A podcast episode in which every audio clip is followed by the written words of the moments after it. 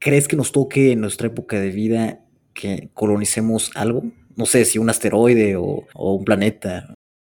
Eh, yo creo que sí. vamos, yo soy optimista. Eh, yo creo que, bueno, según lo que llames colonizar, ¿no? Eh, el pisar, obviamente ya hemos pisado la luna y eso ha sido lo único que hemos hecho, pero esto fue hace, la última vez de hecho fue hace 50 años, curioso, porque fue en el 72, la última vez que, con Apolo 17 fue la última vez que, que un humano pisó la luna. Eh, entonces, de aquí a, pues lo como he dicho, con suerte, en Artemis 3, de hecho, justo hay un, anuncio interesante porque han anunciado las zonas candidatas de, de, de alunizaje en, en, la Luna con Artemis 3, que es todo en zonas del, del, Polo Sur, ¿no? Y Artemis 3 es la tercera misión del programa de Artemis, ¿no? Como, como Apolo. Y por, por curiosidad, eh, Artemis en, la mitología griega es la hermana de Apolo, por eso se llama así el programa también. Y, y, y bueno, la tercera misión, ¿no? Que, que se espera con suerte de aquí a cuatro o cinco años, es el, llevar a, pues, humanos otra vez a la Luna, incluyendo a la primera mujer astronauta, la primera eh, persona de color astronauta también. Y, bueno, con la idea de, eh, de, explorar una zona en la que nunca hemos estado, ¿no? los humanos nunca hemos estado, como es el Polo Sur, que es, que es una zona de, de gran riqueza eh, mineral y, elementos ¿no? Eh, que, se pueden utilizar para, como recursos en el futuro, ¿no? como el agua, que es, el de, interés bastante grande. Eh, y luego, pues eso, pues una zona en la que eh, podríamos empezar a establecer una, pues, pues, una base lunar, ¿no? en la que, en la que pues imagínate, tengamos una presencia permanente igual que la tenemos hoy en día en la, Estación Internacional Espacial, pues tengamos astronautas haciendo investigación en, pues en una base en la Luna, por ejemplo. De aquí a igual a 10 años podríamos tener eso.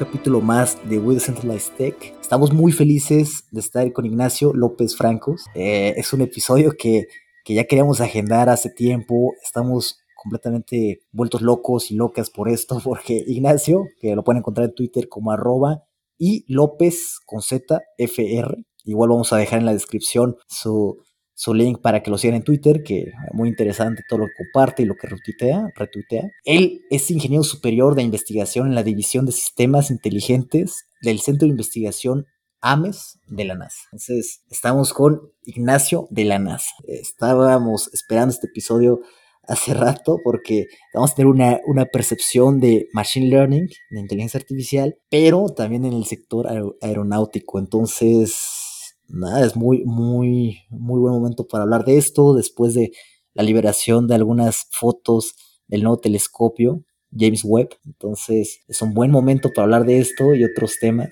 con Ignacio. Antes de comenzar, mencionar que Ignacio está aquí hablando por su propia cuenta, no está representando a ninguna institución, en este caso a la NASA o a otros, está hablando por su cuenta. Es mi mismo caso, Omar Espejel aquí, no estoy representando a ninguna empresa, es simplemente por el placer de compartir más conocimiento y también por, por eso está aquí Ignacio. También mencionar que no hay ningún, ninguna recomendación en cuanto a inversión o cosas de este estilo. Y si les gusta el episodio, por favor nos pueden dejar cinco estrellas en donde nos estén escuchando, ya sea Apple Podcasts, en Google, ya sea Spotify, lo que sea. Nos ayuda bastante para seguir compartiendo más y más contenido de calidad. Todo de manera gratuita y con la misión de llegar a más y más personas en español con toda esta tecnología de punta.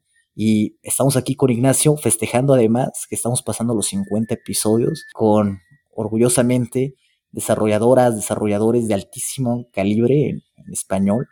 Me atrevo a decir que lo mejor de lo mejor. Y seguiremos hasta, hasta que no nos quede más energía, compartiendo más contenido, porque siempre, siempre hay que traer todo lo que está ocurriendo en la frontera de la tecnología en español para los que nos escuchan. Entonces, feliz de estar aquí con Ignacio y, bueno, Ignacio, ¿cómo estás? Muy bien, muchas gracias Omar y, y Yeder por, organizar esto y, gracias que al final hemos encontrado un día para, para poder hablar eh, y, nada, eh, un placer pues eso, poder, poder conversar con vosotros y, hablar un poquito más sobre, bueno, sobre lo que, sobre lo que trabajo y sobre mi trayectoria. Eh, también trabajaste en Meta, mencionabas, ¿verdad? Me faltó decir en la biografía. Eh, sí, trabajé en, Meta y, un, añito antes de, moverme a, la NASA. ¿Y antes de Meta, dónde estabas? Eh, pues si quieres te doy una, breve descripción, un, sí, sí, sí, sería bueno. Una, about yourself, ¿no?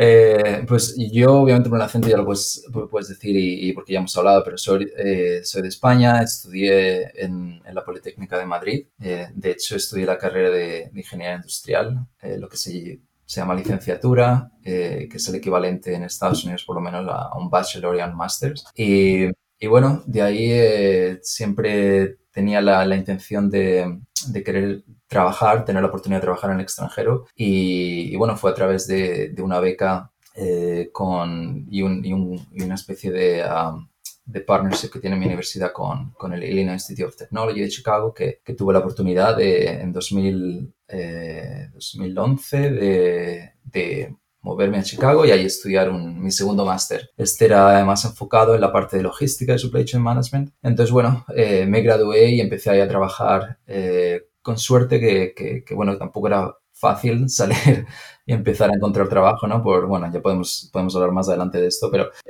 mi primer trabajo fuera de, de, esta universidad en Estados Unidos fue en una, en una startup que está enfocada en básicamente la, en la distribución, en, en, crear como una franquicia de restaurantes de... Y bueno, pues yo me enfoqué al principio de... Básicamente como de... Eh, mi, rol principal era Product Development Manager, eh, que me enfocaba un poco en introducir nuevos productos eh, que se quisieran vender en estas tiendas. Y luego, bueno, me salió la oportunidad en varios meses de, de tomar las riendas de, de, la, de, la, cadena de suministro, de toda la logística y, bueno, de ahí me, convertí a, pues eso, director de operaciones y logística. Y en, hasta el momento, hasta el momento nada de inteligencia artificial o machine learning, ¿verdad? No, de momento no, nada de inteligencia artificial, pero ahí vamos, vamos para allá, ahora te lo, te lo voy comentando.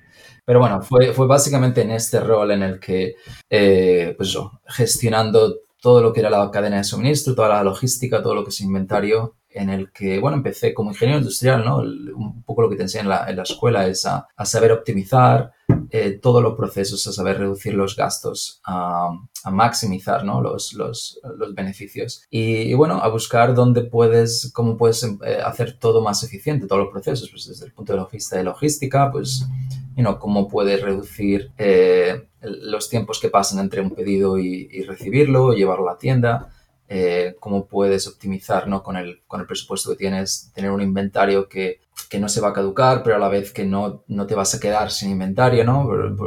porque llega una demanda, entonces cómo predecir mucho mejor.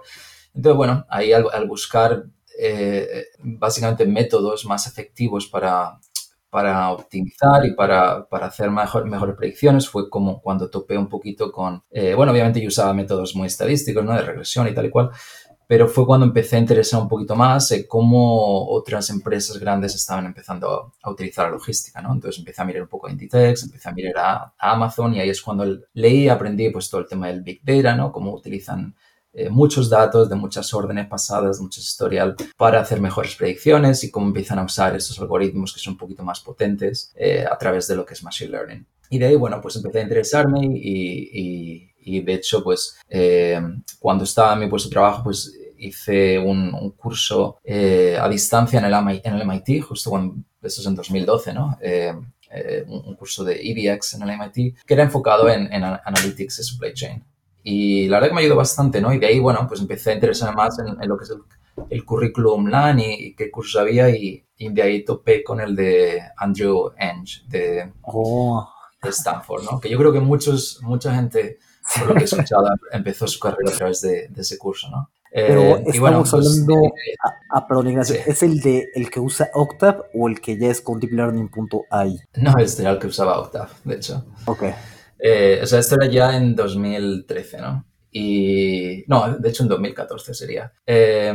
Y bueno, de ahí pues me, me, empecé a interesar mucho, ¿no? Porque yo, yo vi como ingeniero industrial, ¿no? En el que, bueno, aprendes métodos de optimizar y, y, de, y, de, hacer mejores predicciones, en el que, bueno, que era un poco una continuación, ¿no? Como ingeniero industrial, el, el aprender esto, eh, sobre todo enfocado, ¿no? A la industria. Y, y bueno, eh, quería, quería tener la oportunidad de hacer más modelos de predicción y tal, y de ahí pues eh, me, me, me salió una oportunidad de trabajar en consultoría enfocado en básicamente en Data Science, ¿no? están creando un equipo de Data Science. Y dije, bueno, porque mejor oportunidad de aprender esto que, que a través de, de, un trabajo de consultoría, ¿no? que, que me va a dar esa, esa oportunidad de ver cómo eh, distintas industrias distintos clientes utilizan, eh, nada, simplemente modelos de predicción. ¿no? Antiguamente era Data Science Predictive Analytics, ¿no? O sea, no se llama muchos eh, Artificial Intelligence, nada de esto todavía. Eh, pero bueno, fue en esa época ¿no? que me dio un poco la oportunidad de, de ver el alcance ¿no? que, y, y, el potencial ¿no? que,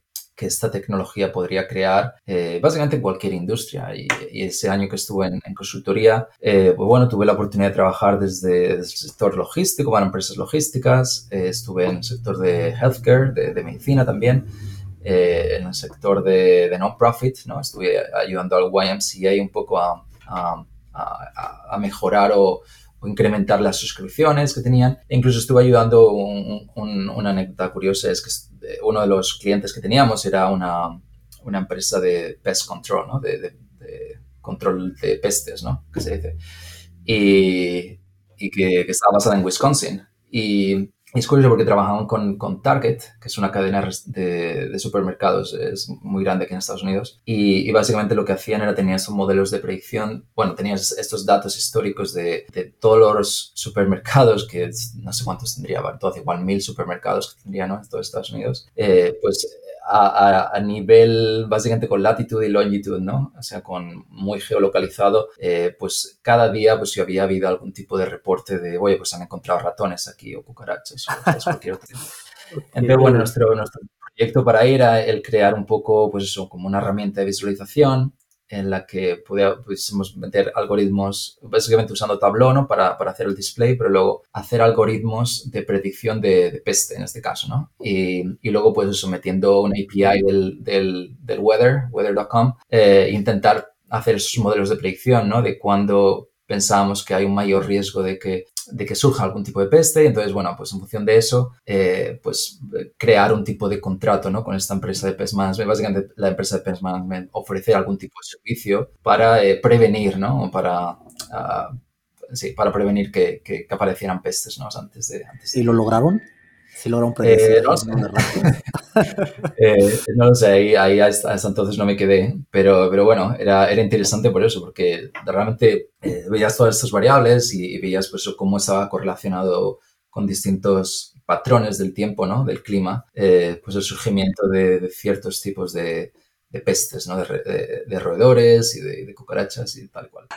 Eh, entonces, bueno, fue, pues eso fue un, fue un proyecto interesante. Eh, pero al fin y al cabo, pues eso, vi, vi un poco el potencial que tenía eh, el utilizar esos algoritmos eh, o machine learning en general para, uh, pues eso, para, para, ayudar a la industria y, y, y bueno. Y de ahí, pues, eh, me salió la oportunidad de, de, trabajar en United Airlines, en la, la, aerolínea, una de las aerolíneas más grandes a, a nivel mundial y tuve la suerte además de que justo pues estaban empezando a crear, querían crear un, un, un, equipo de data science y bueno pues básicamente entré y empecé a trabajar pues como el primer data science scientist ¿no? Wow. De, de, de, este equipo. Inicialmente este era un grupo que estaba eh, eh, metido en, en, el departamento de marketing y loyalty.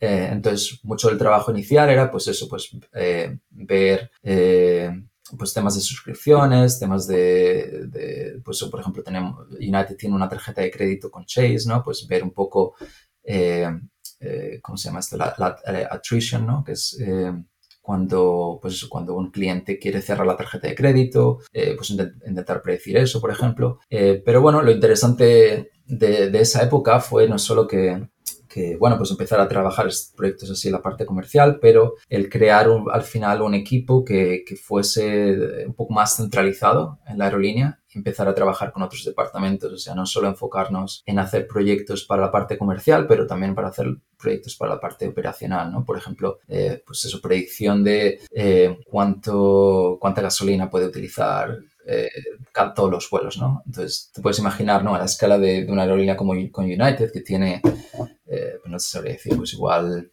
5.000, 4.000 vuelos a diario, eh, a lo largo de un año, ¿no? Si, si, reduces o si optimizas un poco cuánto gasolina va a utilizar, ¿no? Es decir, si no pones mucha y si no pones poca, ¿no? Porque, bueno, pues tiene distintas eh, eh, repercusiones, ¿no? El poner poca gasolina quiere decir, obviamente, pues que el vuelo no llega, es, es, peligroso, y el poner mucha gasolina quiere decir que, que gasta más gasolina, ¿no? Porque el peso al final es, es, es, una función directamente proporcional ¿no? al gasto, de, al consumo de gasolina ¿no? del, del, avión.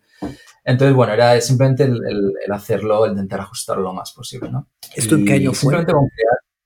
esto fue en em, eh, como 2015, 16, 2015, 2016.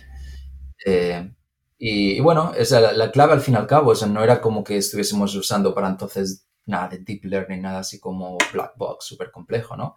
De hecho, eh, una de las cosas importantes, ¿no? A la hora de, hacer estos modelos es que uh, cuando tenías que presentarlo a, a, leadership, ¿no? A, al, manager, al director, al VP de, de, pues del distinto departamento, ellos lo que les importaba no, no, era en plan, oye, pues cómo, cómo de buenas son las predicciones, sino, ok, dime qué variables, ¿no? Son las que, que condicionan esto, porque a través de estas variables es algo que podemos intentar cambiar, ¿no? Podemos intentar, eh, hay, hay, algún tipo de acción ahí.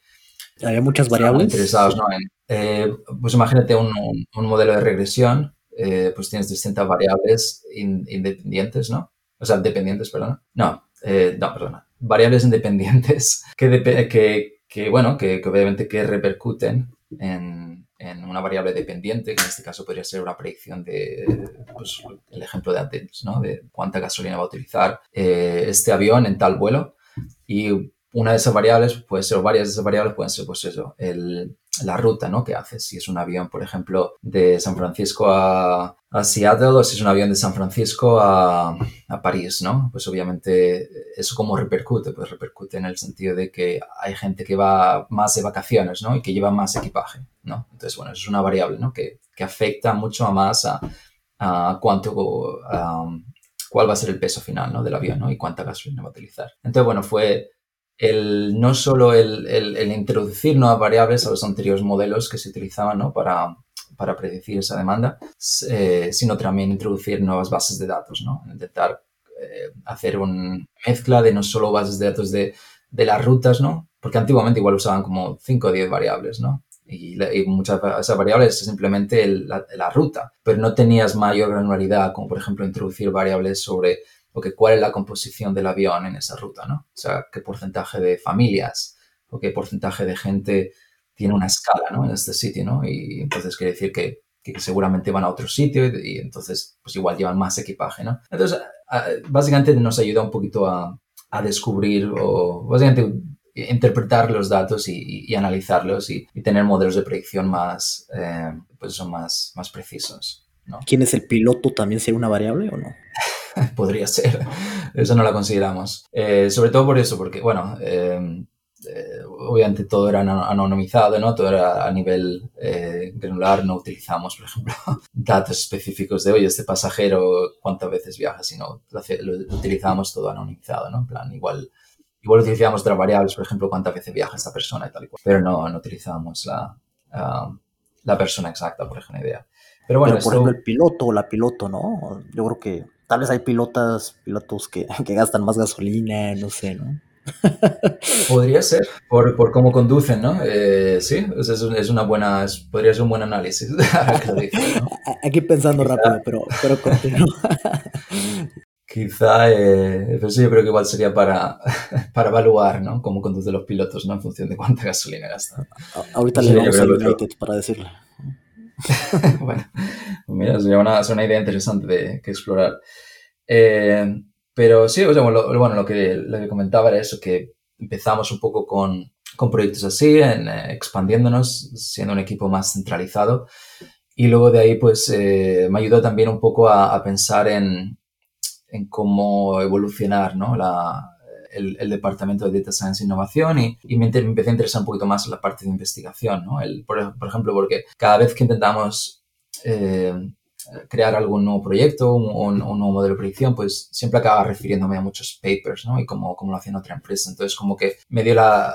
Bueno, me empecé a pensar que, güey, el estar eh, en contacto quizá con, con, con, academia, ¿no? Con las universidades, pues algo que puede ser eh, beneficiario, ¿no? Por una parte, eh, muchas universidades pues están estudiando estos nuevos programas de inteligencia artificial y, y, suelen hacer pues estos, suelen hacer estos proyectos que siempre utilizan la misma base de datos, ¿no? Y, entonces está muy interesante el decir, oye, soy INATE, tenemos estos problemas, nos puedes ayudar, no podemos hacer un partnership. Y por otra parte, para nosotros, pues eso es un poco el, el empezar experimentando con, con, nuevos algoritmos, ¿no? De state of the art. Eh, entonces, pues eh, de ahí empecé a, a buscar alguna colaboración eh, y, establecer algún tipo de colaboración con, con el MIT, ¿no? Que tiene una, como una, un departamento que se llama Aeroastro, que ya estaban trabajando con, con unos equipos de, de, United, pero nosotros empezamos a trabajar con ellos en un proyecto en el que utilizábamos Computer Vision. Eh, y luego también empezar a establecer otros partnerships pues, eh, con, con, la Universidad de Carnegie Mellon, por ejemplo, ¿no? que tuve la oportunidad de, de, de ir y conocer a, la, a, la,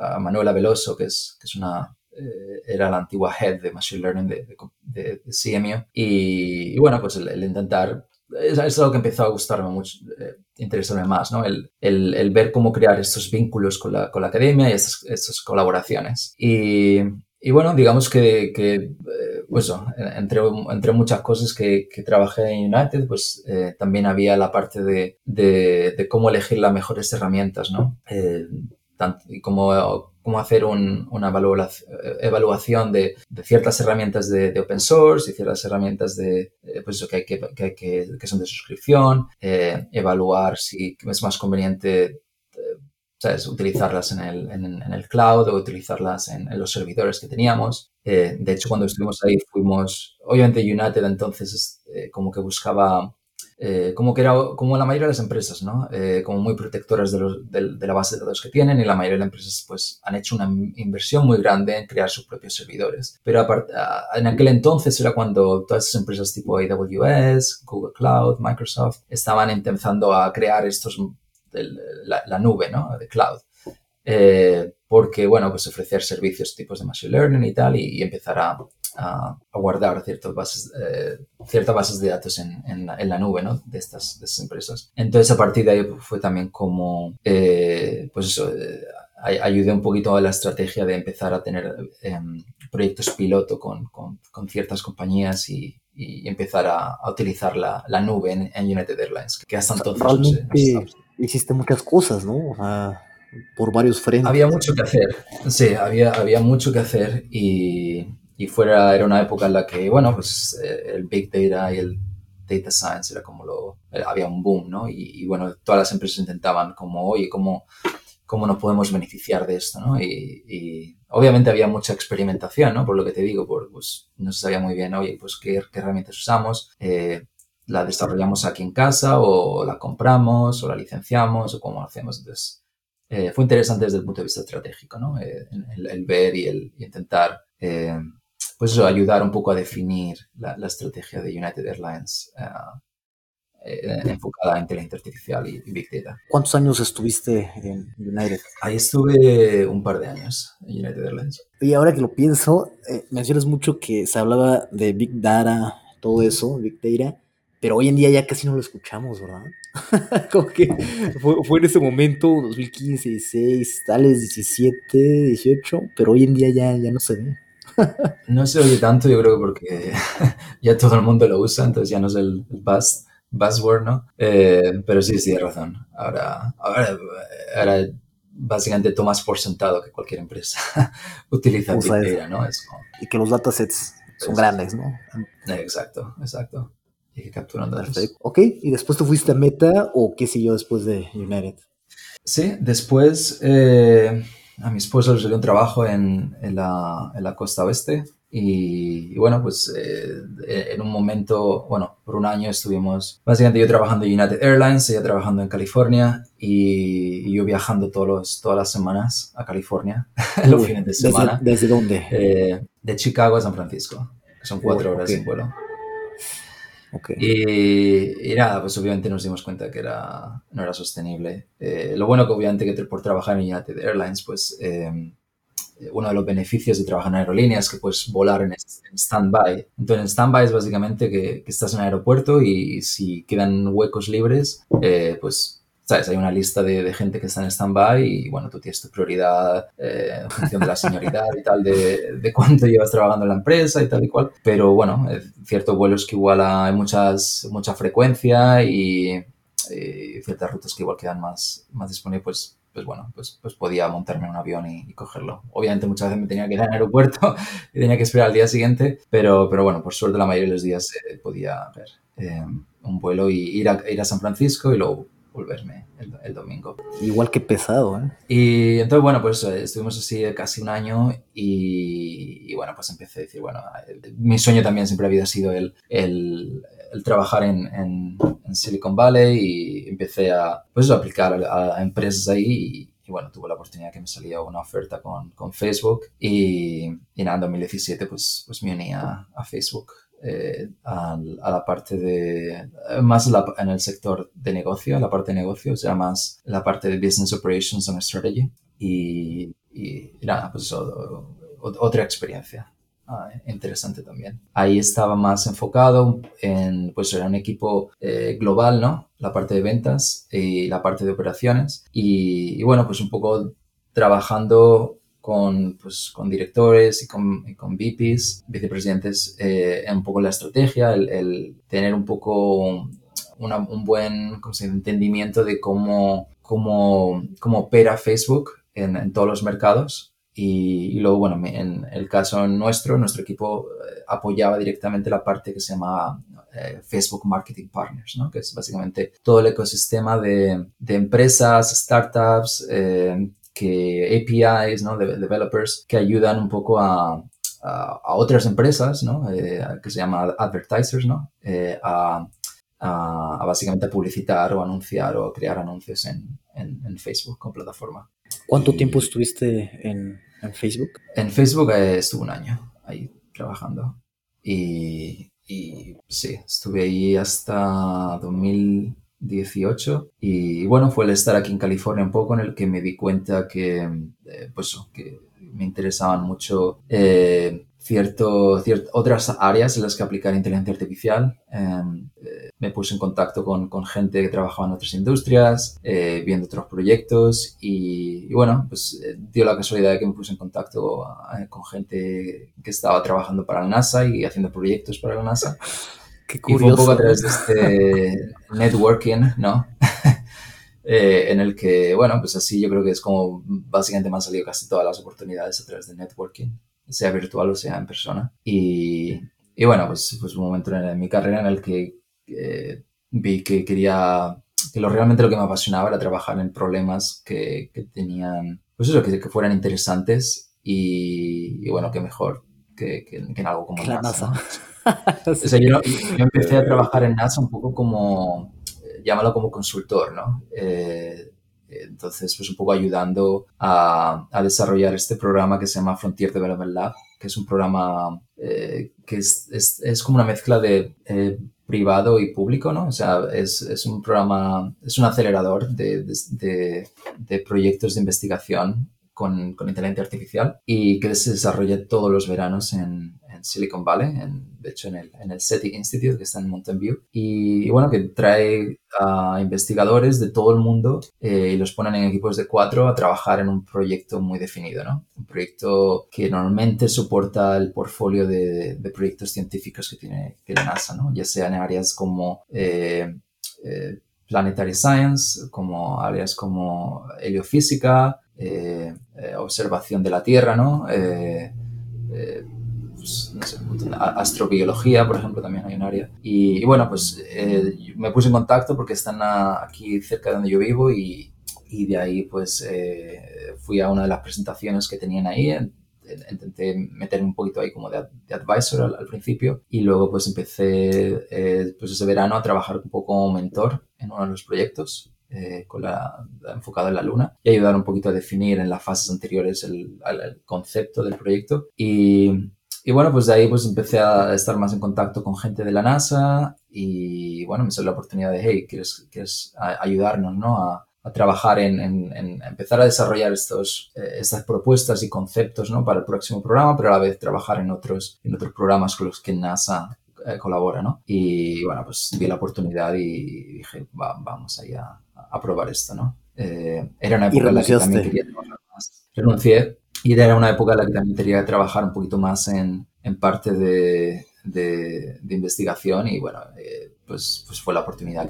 que, tuve, ¿no? De, oye, pues, pues, colaborar un poquito más con, con, la parte de investigación. Y, de ahí, bueno, pues eh, estuve trabajando un año, eh, era como un poco una, como una, yo lo llamo más como una residencia, un res, AI residency, ¿no? Eh, porque lo que me enfocaba era un poco en buscar pues oportunidades dentro de, básicamente entender bien el, el portfolio de NASA, que me dio muy buena, muy buena oportunidad para para ver un poco los proyectos en los que estás trabajando e intentar buscar aplicaciones de inteligencia artificial que podrían beneficiar alguno de estos proyectos, ¿no? Y, de, a partir de ahí, pues, desarrollar una propuesta, ¿no? Y obviamente, pues, intentar buscar colaboraciones también, ¿no? En plan, oye, ¿qué, qué departamentos o qué empresas privadas podrían colaborar con, o qué instituciones podrían colaborar para este proyecto? ¿Cómo podríamos eh, levantar capital, ¿no? Para este proyecto? Y luego, pues, enviar esa propuesta, ¿no? A ver si se lee y tal.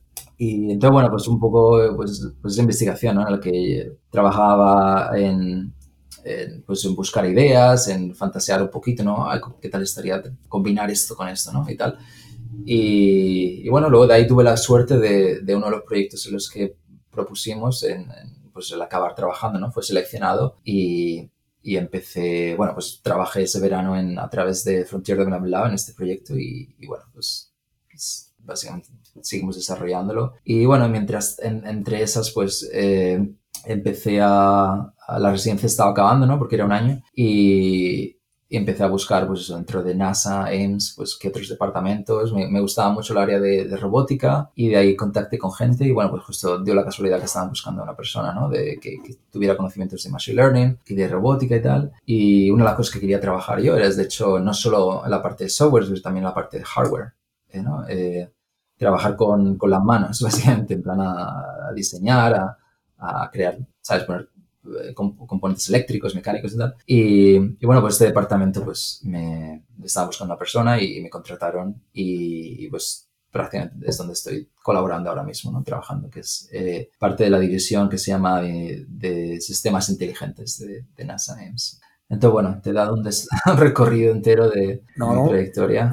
Eh, me parece interesante esta parte, o sea, primero que me imagino que la gente con la que trabajas en investigación han de tener doctorados, ¿no? Eh, tal vez en computer science o no sé, es como lo que he escuchado más común. y, y, en tu caso, pues para empezar es ingeniería industrial, ¿no? Y luego, pues doble maestría, pero no ese doctorado que es tan típico en investigación hace sentido, ¿no? Pero, o sea, como que me, me, llama la atención la forma en la que fuiste aprendiendo en diferentes industrias, ¿no? Yo me imagino que cuando estabas trabajando como consultor, no se te ocurrió que ibas a trabajar en la NASA después, ¿no?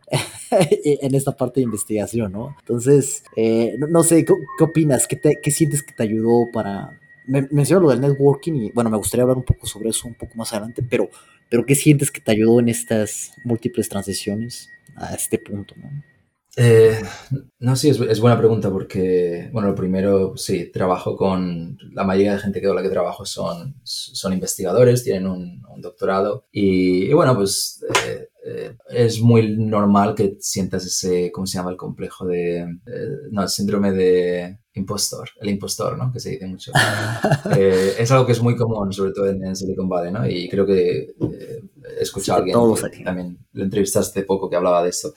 Pero, pero sí, eh, yo, creo que el, hecho de llevar aquí casi cinco años, pues yo como que ya me lo he quitado un poco, pero, pero, pero siempre, siempre resurge, ¿no? Porque, porque quieras o no, eh, yo creo que nunca en ningún momento estás como 100% decidido, oye, pues eh, sé todo lo de mi trabajo, ¿no? Y de hecho, cuando llegas a ese, ese momento, a mí en mi caso por lo menos, diría, bueno, pues si no puedo aprender nada más en ese trabajo, pues me voy a otro sitio a donde pueda seguir aprendiendo, ¿no?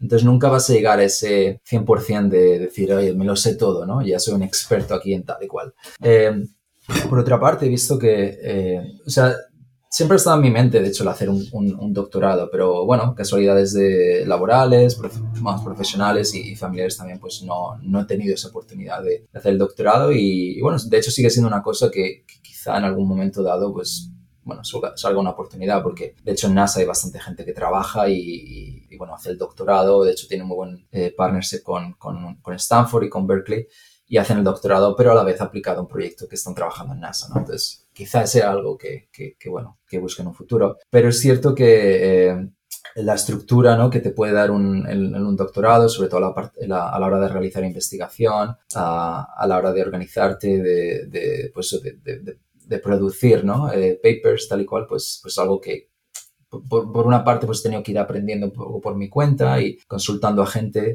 eh, uniéndome a otros y, haciendo, pues colaborando con ellos. De momento no, no he sido primer autor en ninguna, en un, proyecto que lo que he hecho, eh, porque ni, hecho, ni, siquiera yo pensaba que iba a meterme en, la investigación. O sea, investigación era que me interesaba mucho, me gusta trabajar, colaborar mucho con, con gente que es experta en un área, eh, pero yo era más un poco en el que, bueno, cómo cogemos esta idea y este state of the art y cómo la aplicamos a un, a un, proyecto real, ¿no? Que esa es un poco la parte que más me gusta a mí, ¿no? Por, por, ser una persona que viene de industria. Entonces, un poco eso es lo que he estado intentando, ¿no? Eh, digamos que nunca he estado yo en una área que es theoretical, fundamental research, más he trabajado en cosas de applied research, ¿no? De hecho, incluso lo que hago hoy es, soy más ingeniero, ¿no? eso hago más la parte de ingeniería, pero obviamente intento aplicar cosas de, de, de, academia, ¿no? de, de pura investigación. Eh, y bueno, el, para contestar un poco lo que, lo que hablabas de qué cosas me han podido ayudar, eh, yo creo que en, en mi caso, eh,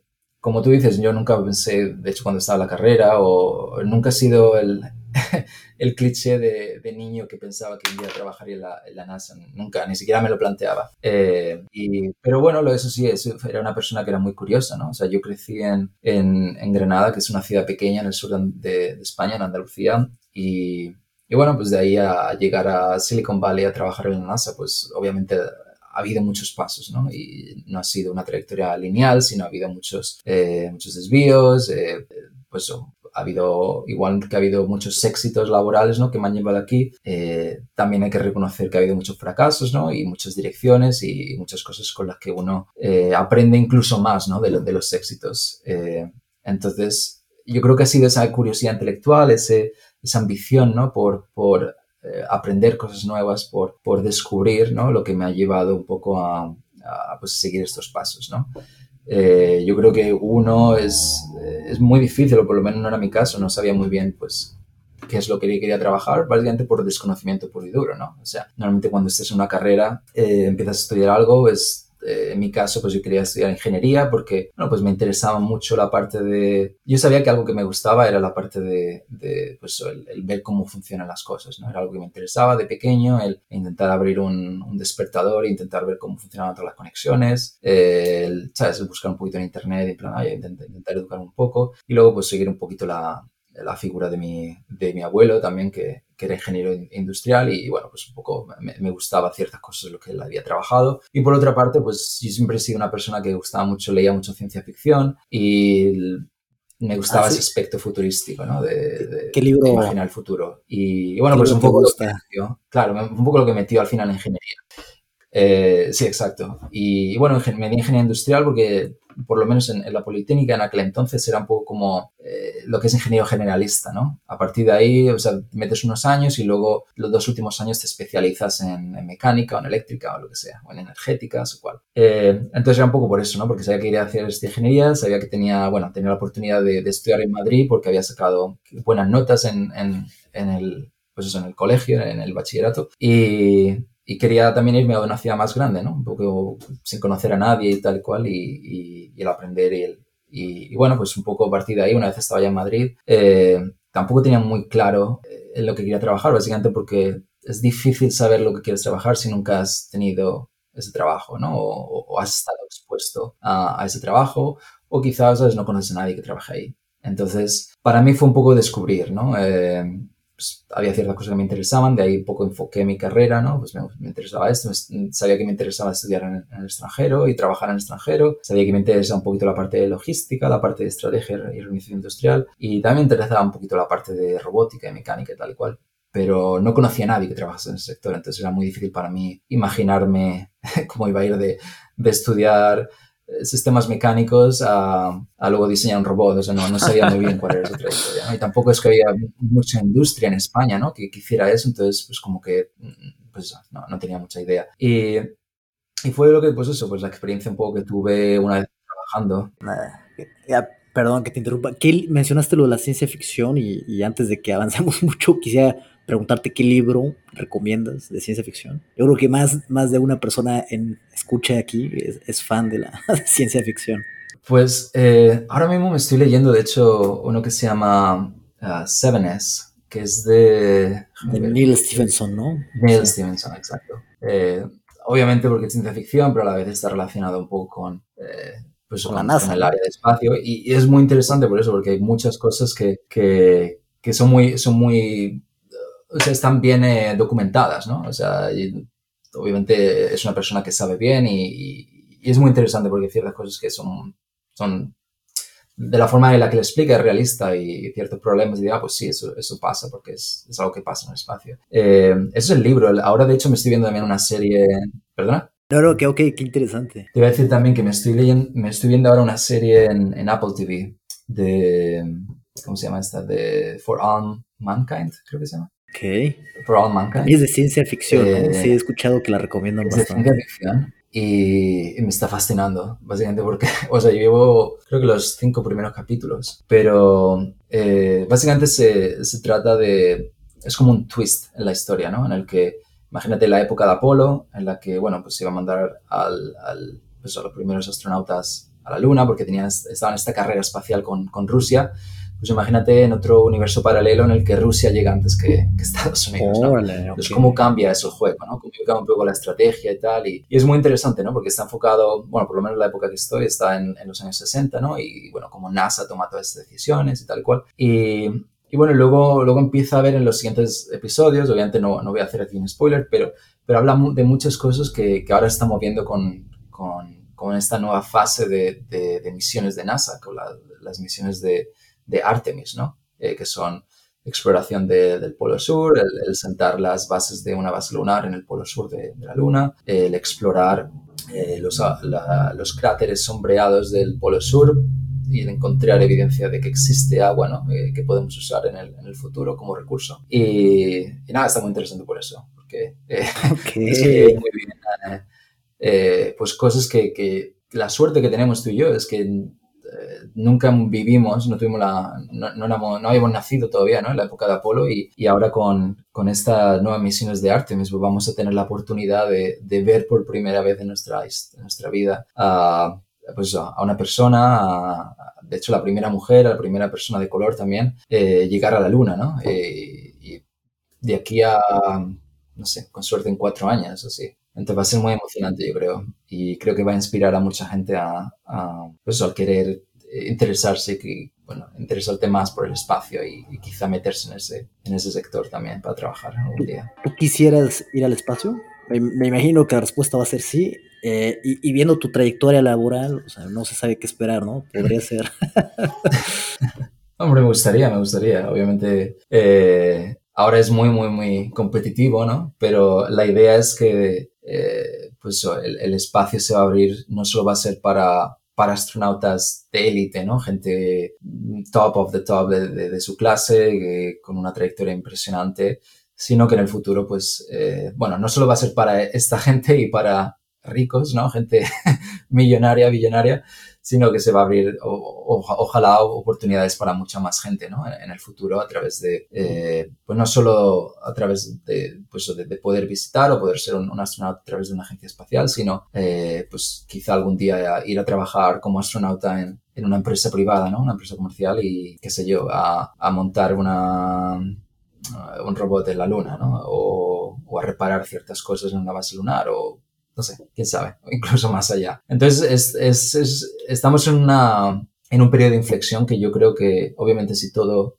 si todo sale bien, obviamente el espacio es muy difícil y puede, hay muchísimas cosas que podrían salir mal, ¿no? Pero si todo va bien, pues yo creo que, que va a abrir eh, pues una nueva época ¿no? para, para, nuestra civilización, como es este, esta oportunidad, esta ventana de poder explorar el, el, el, espacio y el poder llegar a básicamente colonizar o ir a, a otros, a otros planetas. ¿no? Es algo que, que bueno, como dijeron más, es uno de estos great filters, ¿no? grandes filtros ¿no? de, de la humanidad en la que, que que pasar. Así que... ¿Crees, ¿Crees que nos toque en nuestra época de vida que colonicemos algo? No sé si un asteroide o, o un planeta. Eh, yo creo que sí.